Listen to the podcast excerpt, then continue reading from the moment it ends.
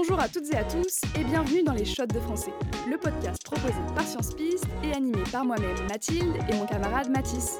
Salut à tous On est là pour vous faire réviser le bac de français en traitant une des œuvres du programme en 5 minutes chrono. Aujourd'hui, on s'attaque à de la littérature d'idées avec Roulement de tambour. Gargantua de François Rabelais.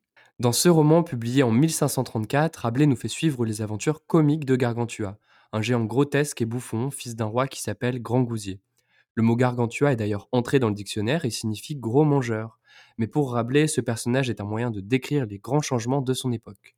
Tu sais ce qui se passe d'ailleurs au début du XVIe siècle? Oui, à ce moment-là, l'invention de l'imprimerie est encore récente. C'est aussi l'époque des grands voyages, comme ceux de Christophe Colomb ou de Magellan.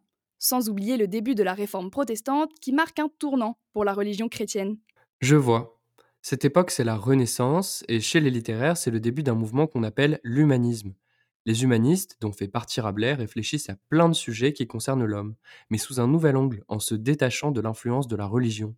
Ok, donc si je comprends bien, tout l'intérêt d'étudier ce roman 500 ans plus tard, c'est donc de comprendre comment Rabelais utilise le rire pour accéder au savoir et rompre avec l'austérité du Moyen Âge. Exactement. Pour répondre à cette interrogation, on peut mettre en avant plusieurs éléments clés. Le premier, c'est l'utilisation du registre comique. Bon, en vrai, euh, personne se tape de barre en lisant Gargantua, mais ce qui fait tout le comique du roman, ce sont ses personnages. Ils sont vulgaires, leurs traits de caractère sont exagérés, et leurs corps sont vus comme un instrument de plaisir et de réjouissance. Par exemple, dès le début du roman, la naissance de Gargantua se fait par l'oreille de sa mère parce qu'elle a mangé trop de tripes. Enfin, c'est complètement absurde comme situation.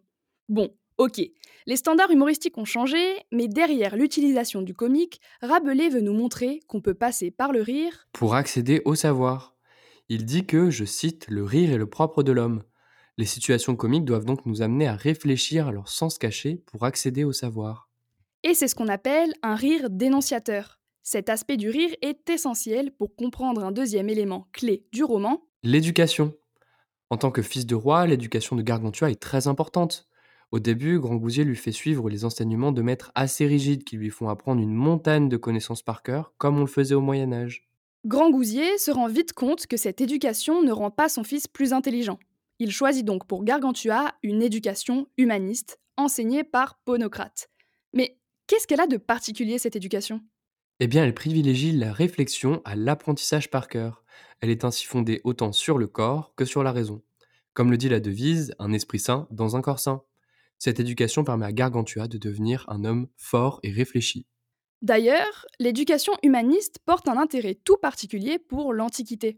On retrouve par exemple une référence au banquet de Platon dès la première page du prologue. Et les chapitres sur l'éducation permettent à Rabelais de vanter les mérites de l'humanisme en critiquant l'éducation médiévale. Gargantua est pour lui un véritable moyen d'apporter une réflexion sur son époque. Aborder l'éducation permet d'ailleurs à Rabelais de traiter par la suite d'un dernier point très important, il se demande Qu'est-ce qui fait un bon souverain? Eh oui, parce que si Gargantua doit recevoir une bonne éducation, c'est parce qu'il sera un jour amené à devenir roi, comme Simba. À partir du chapitre 25, Grand Gousier essaye d'éviter la guerre avec Picrocole, mais ce dernier insiste et les guerres entre les deux royaumes deviennent inévitables, au grand regret de Grand Gousier. Picrocole incarne ici le rôle d'un conquérant qui veut toujours partir en guerre pour étendre son territoire, alors que Grand Gousier apparaît comme un souverain humaniste sensible au bien-être de sa population. Rabelais veut encore faire passer un message. En effet, il veut montrer ici qu'une guerre juste, c'est une guerre où on ne fait que se défendre. Pour lui, c'est absurde d'attaquer parce qu'au final, il y aura des dégâts des deux côtés. Selon sa conception humaniste, un bon souverain est donc un souverain qui ne place la violence qu'en dernier recours. D'ailleurs, je ne sais pas si tu sais, mais ces guerres sont une référence aux guerres entre Charles Quint et François Ier au début du XVIe siècle. Et oui, et c'est encore un moyen pour Rabelais de critiquer les pratiques de son époque. Bon, si on résume, qu'est-ce qu'on retient de cet épisode?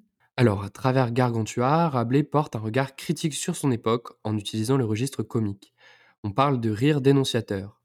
Le rire est pour lui un moyen de remise en question et donc d'accès au savoir. Ce rapport au savoir est très sérieux pour Rabelais, qui utilise le registre comique pour proposer sa conception humaniste de l'éducation, privilégiant la réflexion à l'apprentissage par cœur. Enfin, Rabelais dénonce l'absurdité et la violence de la guerre en montrant qu'un bon souverain doit avant tout favoriser le dialogue pacifique à l'usage des armes.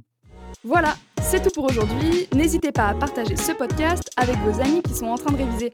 Et n'oubliez pas de faire un tour sur nos Instagram, sciencepiste et studigrammthld, pour enregistrer la mini-fiche de synthèse associée à ce podcast et à vous abonner.